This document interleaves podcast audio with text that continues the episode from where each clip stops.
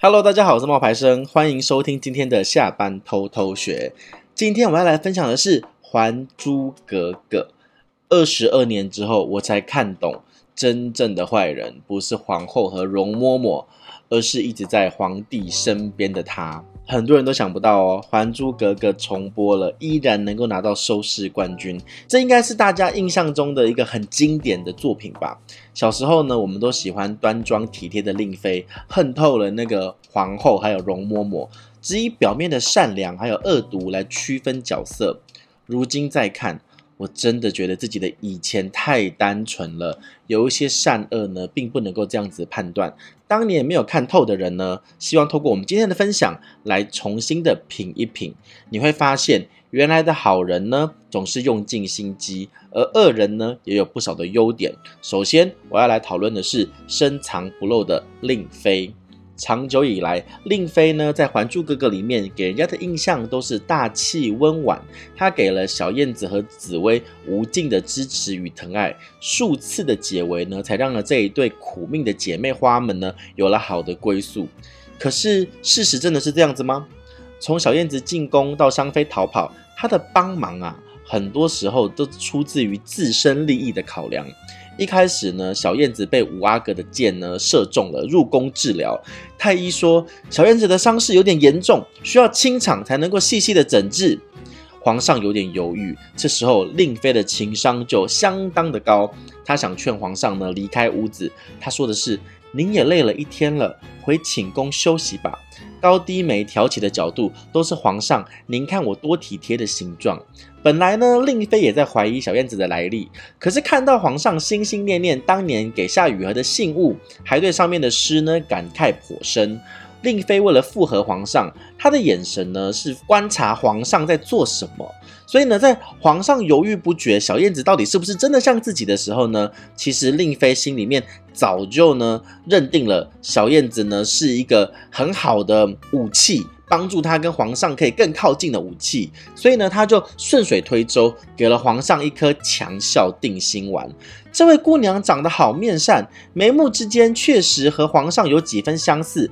一方面呢，夸奖了皇上，稳了皇上的心，他点着头上的大红花都要掉下来了。等到皇后来质问说，两个人长得明明就不像啊，令妃呢就不安的绕着手帕，都不敢看皇后哦。她说是是皇上自己说的。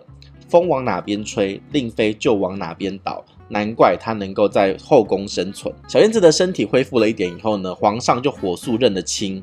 令妃一看这个女孩大富大贵，已成定局，于是呢就对奴才使劲。宫女腊梅呢端来一杯水，她说：“姑娘请喝水。”然后令妃就立刻说：“张嘴，叫格格！什么姑娘姑娘的，冬雪还不过来伺候？格格这么衰弱，难道你让她自己拿杯子不成？”嗯，周到。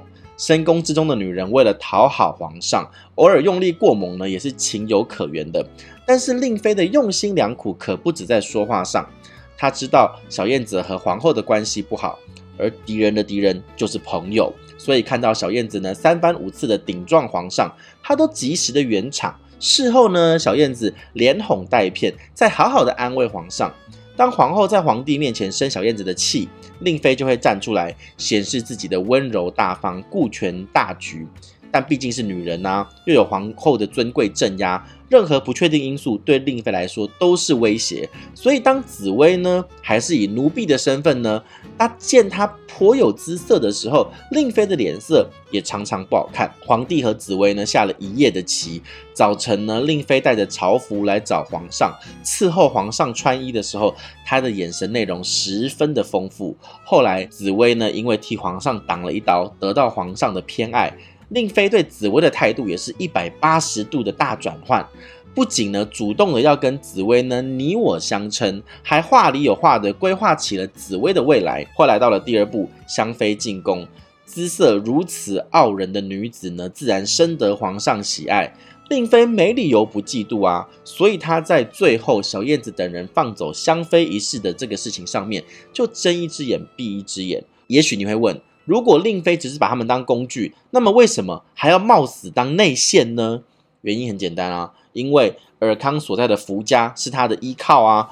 福伦的夫人是令妃的姐姐，在一开始还怕《还珠格格》有假的时候，福伦夫人第一个想到的就是妹妹可能会受牵连，所以如果这一次尔康真的因为香妃的事情出事，福家必然元气大伤，他的地位也就岌岌可危了。第二，如果因为小燕子等人被处死，他也失去了宫中与皇后抗衡的一大力量，所以呢，他在之后。主动的向皇上承认这件事情，他说自己这么做是不忍心看皇上难过，因为我是那么深切的爱着皇上啊。最终，《还珠格格》里的令妃呢，凭借着自己的机智，成功的放走了香妃，压制皇后，送自己的孩子登上帝位，走向人生巅峰。这番苦心没人敢比。另外一个呢，让我印象深刻的角色呢，就是容嬷嬷，她忠心耿耿，却是许多人童年的噩梦。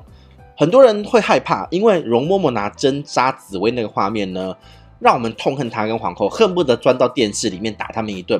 然而，比起山无棱，天地合这种爱情誓言，容嬷嬷的忠心耿耿的伟大也丝毫的不逊色。作为皇后的乳娘呢，她也算是皇后的半个亲妈。一直不顾身份卑微，尽心尽力的在皇后身边，一切都从皇后的角度考虑。小燕子刚入宫的时候，不受皇上待见的皇后什么都不知道，心急的想要去了解状况，但容嬷嬷却在第一时间安抚皇后，以为皇上又看上了哪个年轻的女子，对她失望透顶。容嬷嬷呢，下意识的看着门外，生怕隔墙有耳，坏了皇后的名声。在皇后万念俱灰的时候，容嬷嬷呢，动之以情，晓之以理，就把皇后当成了女儿一般，劝说她不要总是一副扑克脸。容嬷嬷完全是在为皇后的幸福着想。皇后任性的惩罚小燕子，皇上勃然大怒，容嬷嬷第一时间揽下所有的责任，猛朝自己扇耳光。她从来没有为自己争抢过什么。同时，容嬷嬷足够理智清醒。皇后娘娘像个傻子一样的相信香妃变成蝴蝶飞走，可是容嬷嬷却说这件事情还是太稀奇了。为什么只在他们三个人面前飞走？多少次皇后的焦躁，对事情想不明白的时候，都是容嬷嬷在一旁的耐心的安慰，皇后才想明白其中的道理。后来，无论皇后荣华富贵还是削发为尼，容嬷嬷都陪着皇后。在第三部里面，皇后去世，容嬷嬷说了句“奴婢伺候您来了”，就切腹自尽。哦，这里的那个演员是换了，然后不是那个李启明老师了哈，他换了一个比较年轻的，但是还是一样的忠心耿耿。主子坏就为他做尽坏事，同时也保护他不受伤。主子良心发现，他也可以伴其左右吃斋念佛，情深至此。忠心耿耿四个字，让处世圆滑不配与他相提定论，连山盟海誓都要自愧三分。小时候我们爱恨分明，眼睛里面呢只有好人跟坏人，现在才慢慢懂得。再看一次《还珠格格》，人心难测，没有绝对的好坏之分，好人没有那么善良，坏人没有那么十恶不赦。现在都能理解，就算爱情总有考验，但知道了真爱的模样，磨难也显得珍贵。哪怕你已经忘记了《还珠格格》的剧情，哪怕当年的主角呢都已经变了模样，可是你一定还记得有那么一群人。在万丈红尘里策马奔腾，肆意潇洒，用力的爱着。希望你会喜欢我们今天的分享哦。那也欢迎你订阅收听我们的频道，也把我们的内容呢分享给更多的朋友知道。我们今天的分享就到这边喽，拜拜。